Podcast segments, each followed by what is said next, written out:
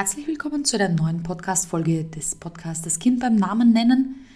Und ich muss mich gleich an dieser Stelle entschuldigen, der Podcast hat ein bisschen schlafen gehen müssen, denn es gab große Veränderungen. Wir sind nach Mallorca ausgewandert und genau darum geht es auch in dieser Folge. Veränderungen, wie zum Beispiel eine Auswanderung, was macht das bei unseren Kindern und worauf sollten wir als Erwachsene besonders gut darauf achten und hier vielleicht ein Augenmerk drauf legen.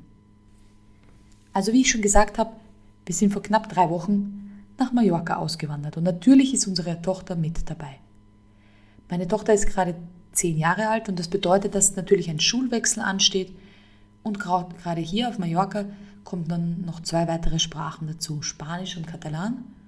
Das heißt, sie hat nicht nur eine Veränderung, eine räumliche Veränderung und muss ihre Freunde verabschieden, sondern es erwartet auch noch eine neue Sprache, eine neue Sprache, die in der Schule gesprochen wird, eine neue Umgebung, ein neues Haus, ein neues Umfeld und auch neue Freunde muss sie sich suchen.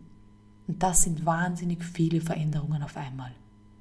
Aber vielleicht ist es bei deinem Kind die Veränderung des Kindergartens. Vielleicht der Wechsel von der Kinderkrippe in den Kindergarten, vom Kindergarten in die Schule. Vielleicht übersiedelt es auch ihr, es muss ja nicht gleich eine Auswanderung sein. Vielleicht kommt ein neuer Partner in eure Familie vielleicht gibt es eine Trennung, eine Scheidung. All das sind krasse Veränderungen für Kinder.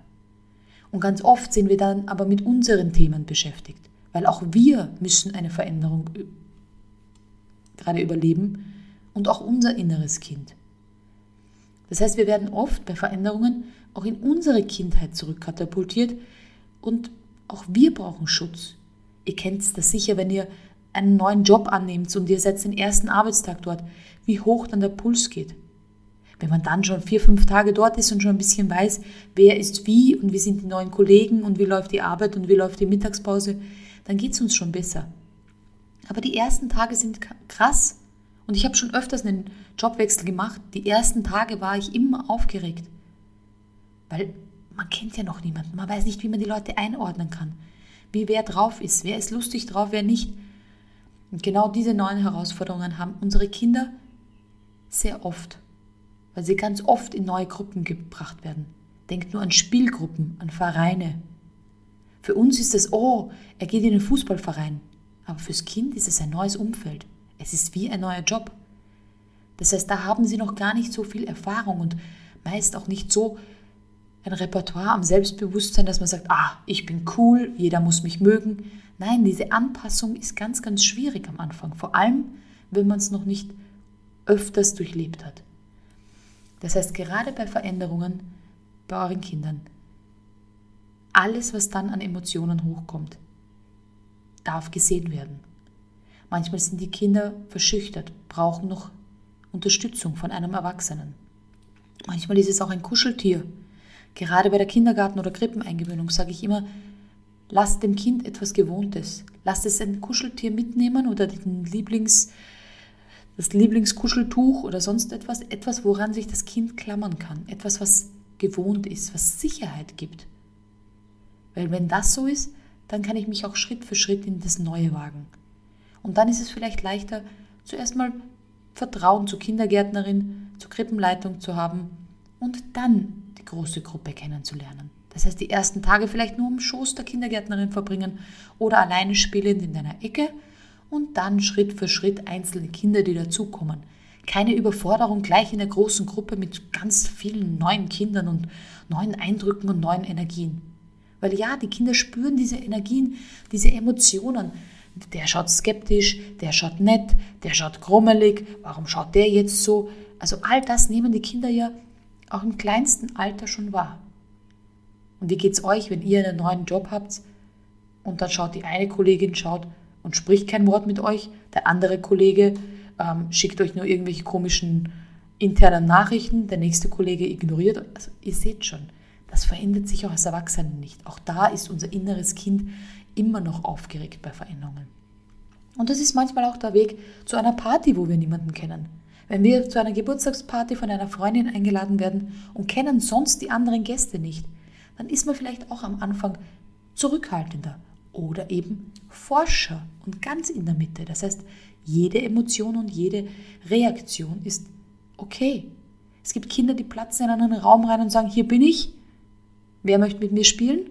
Das ist genauso gut wie jemand, der zuerst noch beobachtet und das Ganze sieht. Und gerade wenn so Veränderungen sind, ist zum Beispiel auch das Schlafbedürfnis größer. Das heißt, Kinder schlafen dann mehr, weil sie all dieses Erlebte im Schlaf mehr verarbeiten. Das heißt, sie sind müder. Wenn sie keine Möglichkeit haben zu schlafen, dann vielleicht grummeliger, krantiger.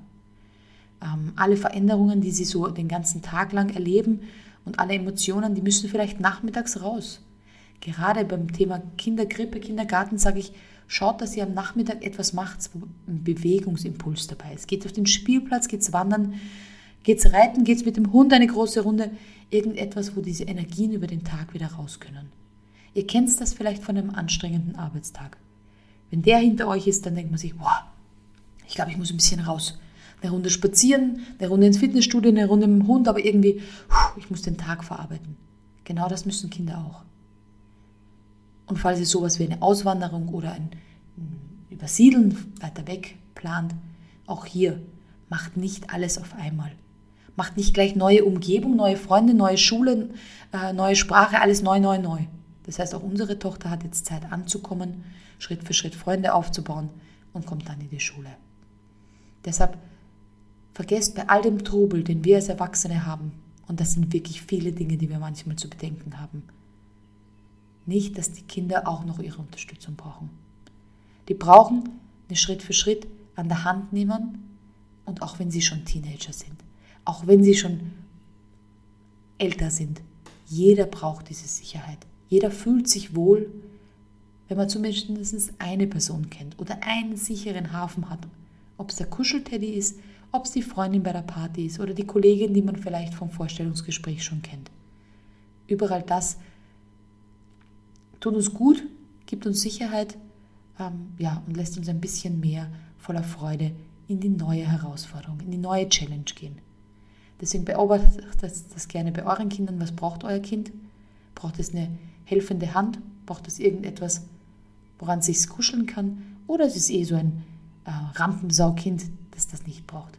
Ganz unterschiedlich, wie die Kinder sind, so unterschiedlich sind auch wir Erwachsene. Mir ist es nur wichtig, dass ihr einen Blick drauf habt.